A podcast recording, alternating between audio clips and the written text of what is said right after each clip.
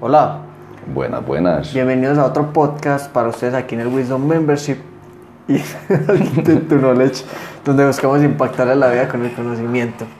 Hoy estamos en otra edición de 20 minutos de conocimiento, en donde hablamos de diferentes temas. Esto es lo que publicamos los lunes y vamos a estar hablando cada uno de un temita diferente. Entonces voy a hablar yo primero porque veo que José está aquí como embalado viendo que, de No, qué es lo que va a hablar. es que mis notas son solamente para el día que las escribí. El resto. Entonces, de leer. bueno, voy a empezar porque hoy me levanté con, con ganas como de escuchar a Tony Robbins. Entonces me puse a ver eh, un, un tema que es él hablando de las, de las crisis. Y hubo, una cosa de que vos me habías dicho hace como, como un año o más, hace como año y medio, una frase que él dice ahí muy bacana, que él dice como, vea las crisis o los problemas como son, pero no peor.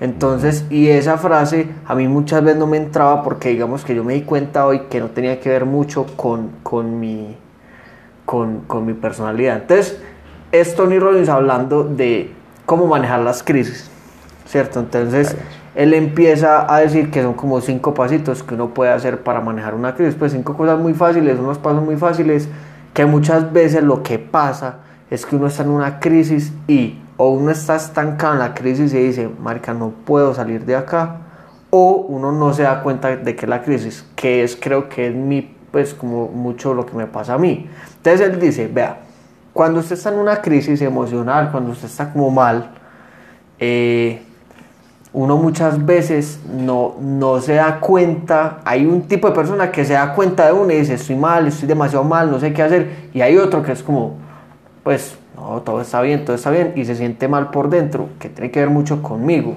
Y Yo soy como que no, estoy bien, estoy bien, tranquilo. Eso, el, el 15% del día salió bien. Entonces yo soy como, no, no, no, hoy fue un día bien, no importa. Pero el otro 85% fue una, pues fue horrible. Entonces fue como, es como, entonces lo primero que dice es, vea, cuando hay una crisis, usted primero tiene que aceptar.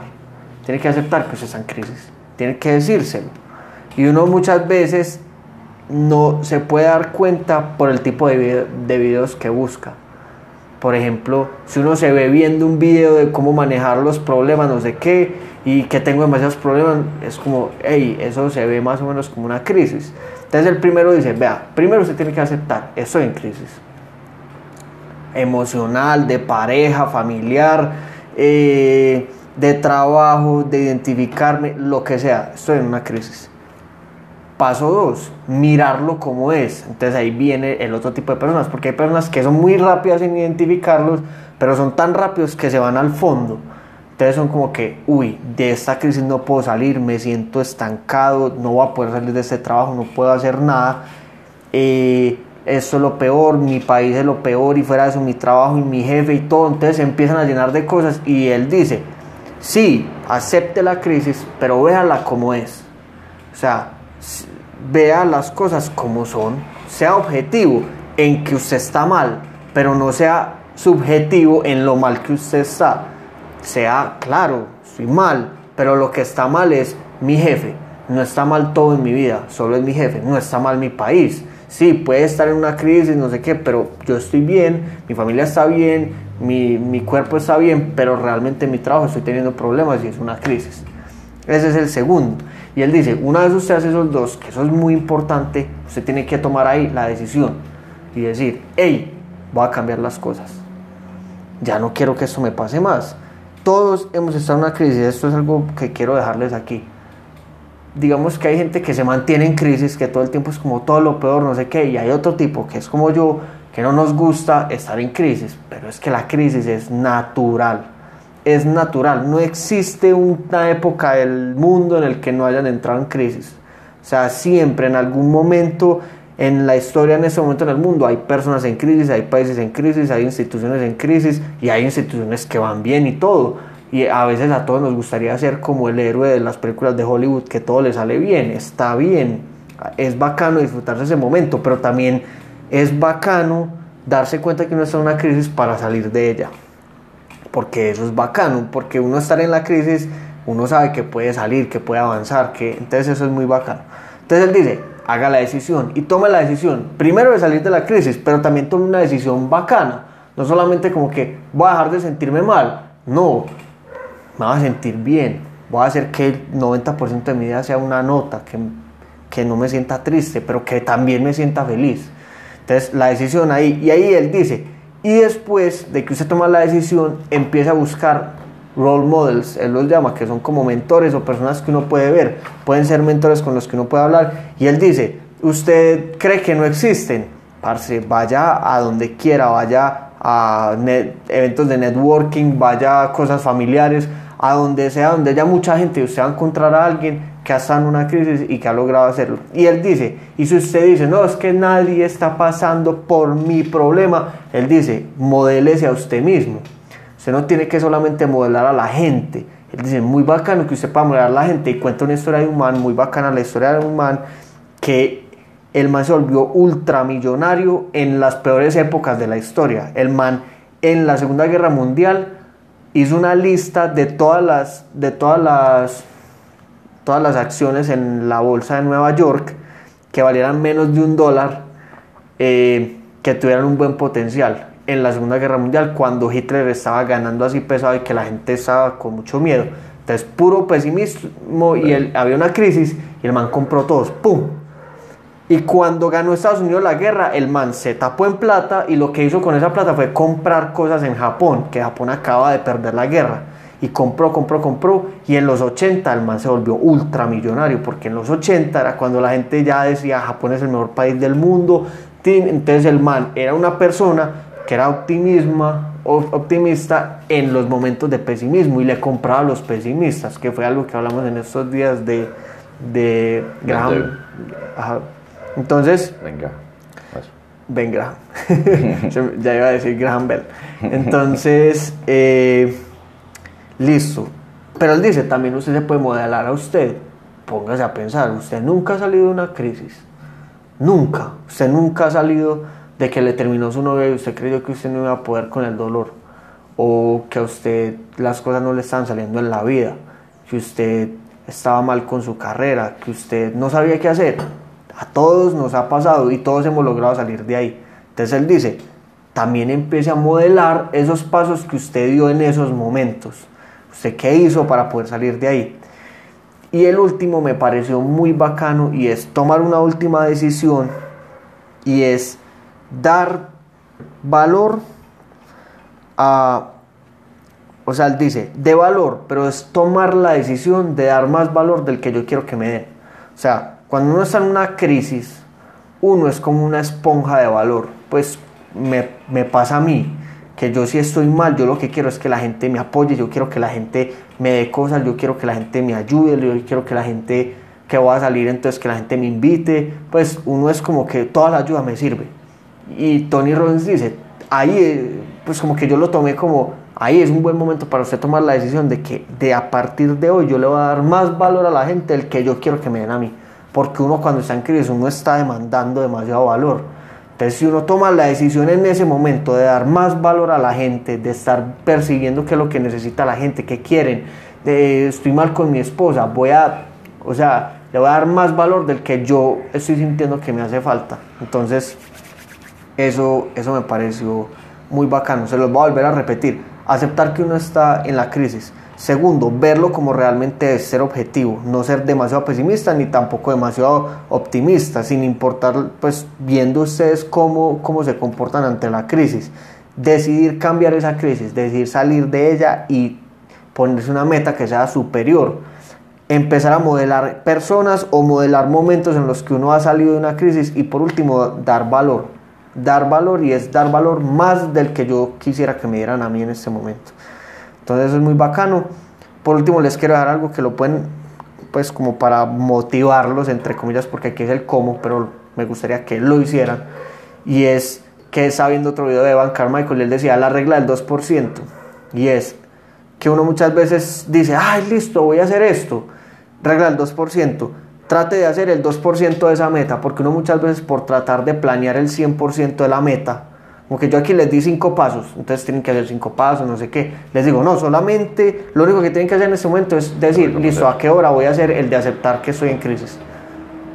y ya, ese es el 2%, porque una vez uno hace esa tarea, pues ya se va al 100%. Uno muchas veces como que, ay, listo, voy a hacer eso, entonces voy a hacer un plan en el que voy a decir cuándo hacer el paso uno, sino ya, voy a hacer el 2% de esa meta y ese 2% me va a llevar a mí a hacer el 100. Te cagas. Muy bueno. es la bueno. del 2%. Puro momentum, weón. El estilo, Estuvo- no estilo lo estuvo bueno. Bueno, yo hoy vengo con algo que no sé qué vengo, con qué meter, no. Eh, vengo con un, un tema de plata, de riqueza, y creo que es como bacano hablarlo, porque lo he leído pues en, en, en- en un libro que se llama Millionaire Next Door, y es empezar a hablar un poquito qué es riqueza y como qué dice este libro, que me parece bacano darlo acá porque muchas veces confundimos la riqueza con otras cosas que, que no lo son y cómo, cómo empezar a volvernos tener algo de riqueza y patrimonio para estar libremente, pues financieramente libre, ¿cierto? Entonces, primero, eh, en este libro es diferenciar quién es rico y quién no, ¿cierto? Porque muchas veces creemos que los ricos son las personas que tienen muchas cosas, que tienen el apartamento gigante, que tienen cuatro carros, que, que tienen siete fincas, pues que tienen un montón de activos y un, y un estilo de vida de rico y creemos que eso es riqueza, pero ellos dicen, venga, es que, es que hay que diferenciar algo muy, muy, muy importante acá. La riqueza no es igual al salario. Y es una cosa que, que es algo que lo pone a pensar a uno porque normalmente creemos que es, parce, no, es que me quiero ganar tanta plata mensual. Pero la riqueza no es salario, no es, no es salario. Porque normalmente esta gente que tiene ese estilo de vida de Ferraris, de, de mostrar mucho ese social status, de mostrar ese estatus social. ¿cierto? O sea, para los que no entendieron. Normalmente, esas personas, si se quedan sin ese salario, un mes, entran en quiebra total. ¿Cierto? Y lo que habla este libro es que la riqueza se basa en construir algo, construir un montón de activos y patrimonio que cuando uno quede sin salario puede durar más de cuatro años sin salario.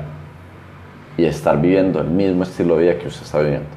Eso es ser libremente, eso es ser financieramente libre, eso es ser rico en el sentido de la plata y en vez de confundir esa parte de mostrar el estatus social, ¿cierto?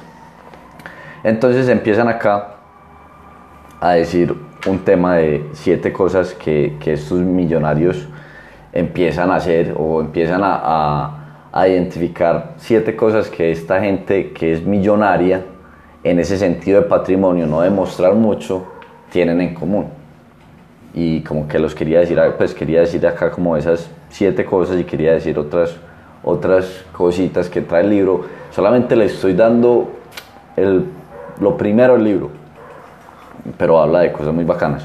Entonces, una de las primeras cosas que, que empiezan a identificar es que todas estas personas que, que, que tienen el concepto de riqueza bien, que la riqueza no es mostrar, sino empezar a tener una estabilidad financiera, ellos gastan, ellos gastan menos de lo que ganan, básicamente. En inglés se dice they live be- below their means, ¿cierto? Pero sí, normalmente cada uno de nosotros con la plata que ganamos queremos empezar a gastar el 20% más en cosas en cosas que, que no necesitamos básicamente y lo hablan en muchos libros de, de plata en El hombre más rico de Babilonia en este Millionaire Next Door en muchos cursos de plata hablan mucho de eso que uno siempre quiere gastar 120 más 120% más de lo que uno, de lo que uno gana es como una, un afán por gastar. Esta gente que, que logra esta mentalidad de, de acumulación y de, de, de esa acumulación de patrimonio la tienen al revés. Ellos, si se ganan un 100%, se quieren gastar el 7%, bueno, 7%, lo otro, y ahorita les voy a hablar de unos porcentajes de cómo se gastan esa plata, que es, es Lo bacán. bueno. Eh, la segunda es que ellos son muy efectivos con su energía, su tiempo y su dinero. Son muy efectivos en gastar esas tres cosas. Esas tres cosas las ponen a funcionar bien para poder generar más riqueza. O sea, no son gente que van gastando por ahí ni tiempo, ni energía, ni dinero, poniéndolas en cosas que no van a generar más, más dinero. ¿Cierto? Entonces pónganse a ver ustedes cómo utilizan su, su tiempo, cómo utilizan su energía, cómo utilizan ese dinero que también ganan, cómo lo utilizan, si lo están dejando ir o lo están reinvirtiendo, ¿cierto? Otra cosa que me pareció muy bacana es que, y esta, si pudiera dejar esa sobre todo, que me pareció muy bacana, que es, ellos priorizan su libertad financiera sobre su estatus social. Y eso es algo que pecamos todos nosotros. Pues y a mí eso, pues, no es que me dé muy duro, pero a veces uno quiere como, bueno, poder salir, o sea, me voy a sacar la pollita a un, a un buen restaurante, ta, ta, ta. es como, primero es la libertad financiera antes de mostrar un poquito de lo que uno gana. Y eso es algo clave que que, lo- que tienen esta clase, porque no es que sean esos ricos que muestran mucho, sino son gente normal. Ellos dicen que es gente normal en Estados Unidos, que es, por eso se llaman Millionaire Next Door, el millonario, el vecino de la casa al lado.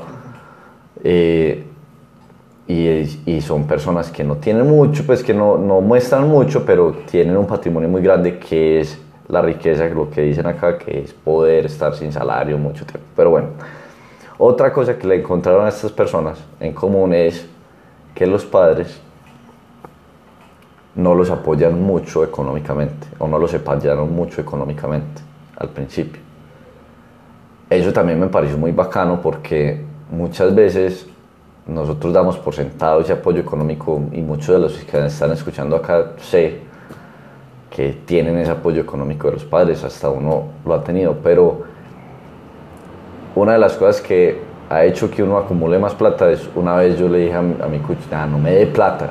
Pues, y es como un ejercicio que pueden hacer, no es que sea una regla, pero es, es algo que usted va a hacer, que sean más conscientes de esa plata que ustedes van a ganar por sí solos y van a empezar a tener más cuidado en la acumulación de esa plata, en, en cómo hacer las cosas bien con ese dinero que van a ganar. Pero ustedes mismos lo pueden hacer desde ya.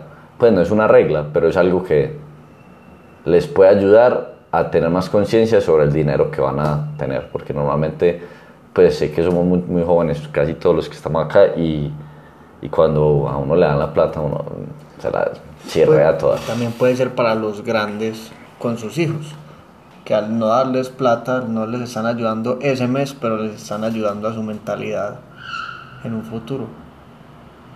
Eso. Y bueno, acá viene una que es para los grandes, para los grandes que dicen que los hijos de estas personas son, pues son autosuficientes en la parte económica porque les enseñan bien esa parte de cómo manejar ese, ese dinero.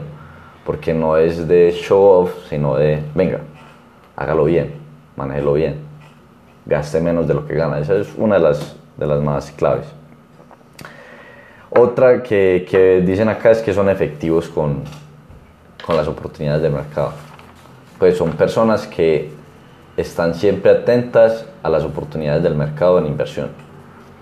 ¿Eso qué quiere decir? Bueno, que con la plata que ganan están atentos a eso es lo que estamos diciendo ahorita, que son muy efectivos con el tiempo, con el dinero, para las oportunidades ponerla a producir más dinero, ¿cierto? Eso es otra cosa que, pues, quiero decir, son personas que escogen sus inversiones. Eso es otra cosa. Ellos saben invertir, pero ellos escogen sus inversiones. Normalmente mucha gente invierte en fondos para que inviertan por él o le dan la plata a otra persona. Estas personas normalmente son personas que invierten, pero ellos escogen su inversión. Y acabo de traer un temita de, de, Tai López que quería añadir frente a este tema, que en la parte inversión invierten mucho en cosas que se aprecian, porque muchas veces nosotros gastamos la plata en cosas que se deprecian. Y estas personas saben invertir en cosas que se aprecian en el largo plazo, ya sea uno, pues el conocimiento de uno o activos, pero que en un futuro va a tener más retorno que, que hoy, ¿cierto? Esas son siete cositas que estuve viendo y ya les quería decir pues como otras cosas que tienen ellos y como otras cositas del libro, dos cosas puntuales del libro que de pronto les puede interesar para saber en qué nivel están ustedes porque hace hasta loco uno hace el ejercicio y uno es como, oh, fuck, soy mal. Entonces dice, por ejemplo, hacen el cálculo que normalmente los millonarios tienen el, el, el, ingreso de ellos mensual, no, el ingreso de ellos anual, realizado anual. El realizado les va a explicar, el realizado es el que les entra y es, y es pasado por, por IVA, pues por impuestos. Hay, hay ingresos que no son por impuestos, ya sea en pensiones o en activos que están creciendo el patrimonio, pero siguen siendo ingresos en el sentido de que está creciendo el patrimonio, pues el ingreso de ellos anual es el 7, no, el, el, mensual, perdón, es el 7% del total del patrimonio de ellos. Entonces ustedes pueden empezar a ver cuánto es el ingreso frente al patrimonio que ustedes tienen. ¿Qué es el patrimonio? Para que los, los que no saben, el patrimonio es todos los activos que ustedes tengan menos los, los pasivos que tengan, eso les va a dar su patrimonio, lo que ustedes tienen ese, ese total de patrimonio, de activos, de plata, ya sea flujo, ya sea... Y, y acá voy a traer a colisión eh, a Robert Kiyosaki, que me parece muy crack, el, porque muchas veces con esta ecuación de activo, pasivo, patrimonio, la gente es como, ah, sí, mi ropa, eh, mi carro, mi casa, ponen todo en el activo y él, y él dice, no, eso es como uno decirse mentiritas a uno mismo, porque él dice, vea, ¿por qué no lo hace así? Les voy a definir qué es activo y qué es pasivo, para los que, para los que no saben bien y para los que quieren tener algo práctico en cómo construir activos, que cuando uno construye activos puede que empiece a crecer su patrimonio más fácil. Y él dice, vea, un activo es algo que le genera ingreso y un pasivo es algo que le genera un ingreso, ya. Él lo pone así de simple. Y muchas veces nosotros contamos activos que nos generan es puros de egresos. Puros de egresos, de egresos.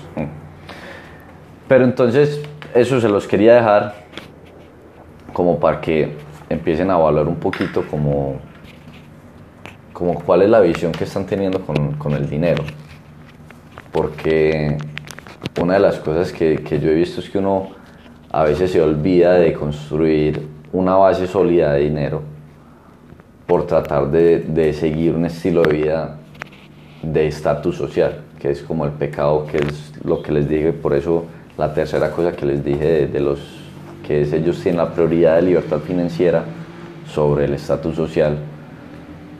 Y yo soy pues yo peco con eso y leyéndolo me di cuenta que, que, a veces uno solamente se enfoca mucho en tener un, un, estilo de vida full frente a la sociedad o frente en vez de empezar a, a, tener una acumulación que le da una libertad a uno ya para un futuro. Pues un, no, un futuro muy lejano, pero ir, ir teniendo un balance en el sentido de que no es que se van a vivir a, a un hueco, pero, pero sí tener una conciencia frente a la al ingreso que están teniendo y quería hablarles de esa, esa diferencia de riqueza que normalmente la tenemos muy, muy distorsionada, que es, no es lo mismo el salario a la riqueza. Y la riqueza se arma con un buen uso de ese salario. Bueno, señores, esperamos que les haya gustado y nos vemos en un próximo podcast. Hasta luego.